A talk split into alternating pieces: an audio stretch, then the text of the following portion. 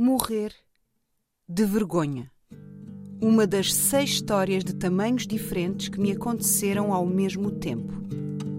De Patrícia Portela.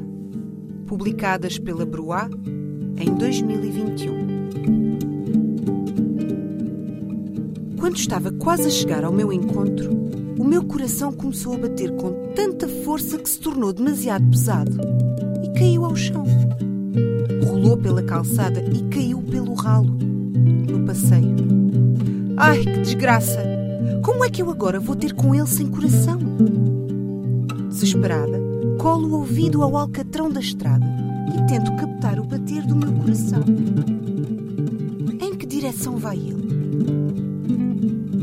Ouço a bater ao ritmo do pezinho dele, a bater um compasso de espera no chão e percebo que a minha alma já está com ele.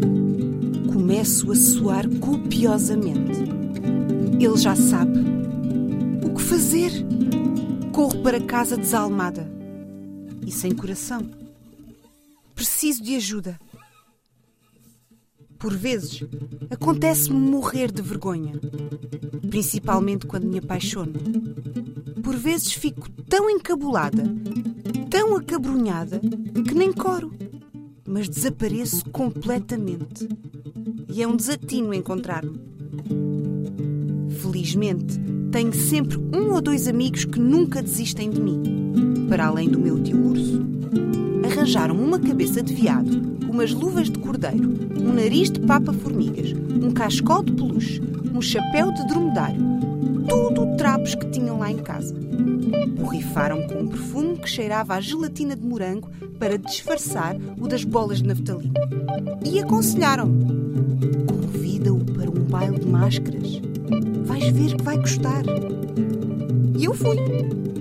E ele também apareceu. A festa não correu lá muito bem. Até porque o pelo do veado me fazia comichão e me fazia espirrar. Comemos tardes de urso que cozinhei para ele. Era assim que lhe chamava por causa do meu tio. Ele era muito bonito, mas eu preferi sem querer o seu cão, a quem dei a comer os brócolos e pedi para regressar comigo a casa porque via muito mal o caminho com toda aquela parafernália na cabeça. Ele não amou os meus dotes culinários, mas como era delicado, fez de conta que tudo era delicioso. Mas a conversa foi ótima.